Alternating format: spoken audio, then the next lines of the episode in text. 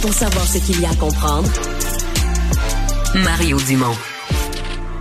Qu'est-ce qu'on fait quand il y a un macaque en cavale dans une ville? Ben, on déploie les grands moyens, Mario. C'est ce qui se passe en ce moment en Écosse, alors qu'il y a un, un évadé dans le Island Wildlife Park, qui est un parc zoologique du nord-est de l'Écosse. C'est arrivé ce dimanche. Il est donc toujours en cavale en ce moment. Qui est en cavale? Un macaque japonais, Monsieur Kingusi Kong, de son nom, à ce macaque, qui a réussi à s'échapper de son enclos, dans lequel il est pourtant avec une trentaine d'autres petits macaques japonais. Pour l'image, là, ceux qui l'ont pas en tête, le macaque japonais, c'est lui qui se va dans des sources d'eau chaude en montagne au Japon en plein hiver, quand le mercure descend dans le négatif et qui vont s'installer puis qui ont l'air vraiment d'avoir une belle petite face, là, toute satisfaite d'être dans un spa, les petites fesses toutes rouges. Ça, c'est les macaques japonais. Et là, le problème, c'est qu'on le retrouve plus. On sait pas comment il a fait pour s'échapper. Mais heureusement, il y a des témoignages. Il y a des gens qui l'ont vu se promener, qui ont fait des signalements. La bonne nouvelle, c'est que c'est pas une espèce qui est dangereuse pour les il humains. Il était vu dans un pub.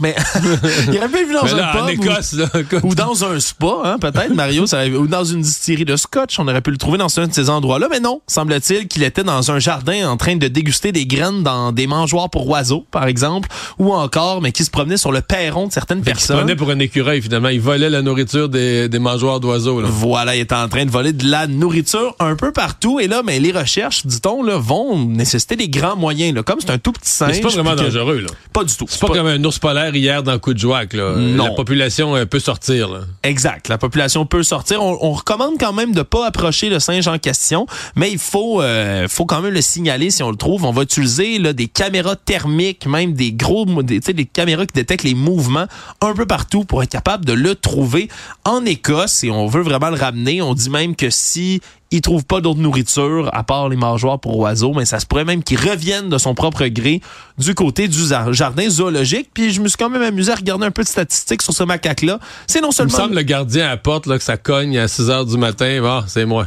Ouais, il y a le singe qui a l'air là, la cravate défaite, qui est un peu pas, qui a l'air pompette un peu. Ouais, qui dit, là, Ah, j'ai rien, trouvé. trouvé à manger, là, j'en reviens. Je reviens à la maison, mais c'est spécial hein, parce que comme beaucoup de primates, hein, c'est un animal qui est excessivement intelligent. Les- Le macaque japonais, non seulement il a le réflexe d'aller dans des sources d'eau chaude, là, ce qui est ce qui est quand même un bon réflexe à avoir en hiver, je ferais la même chose, mais il y a une transmission sociale progressive qui existe même dans cette espèce-là en gang de macaques. Comme ça, ils s'enseignent des choses. Alors semble-t-il par exemple que s'il y a un des membres qui va laver une patate, mais toutes les autres vont se mettre à apprendre à laver leurs aliments avant de les manger. C'est très intelligent.